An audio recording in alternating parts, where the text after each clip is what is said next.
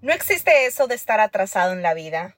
No llegas tarde a formar una familia, ni a encontrar el amor, o a emprender tu negocio soñado. No llegas tarde a nada. No vas por detrás de nadie, porque eso significaría que los demás están haciendo el mismo camino que tú. Y tu camino es único, con sus tiempos y sus planes.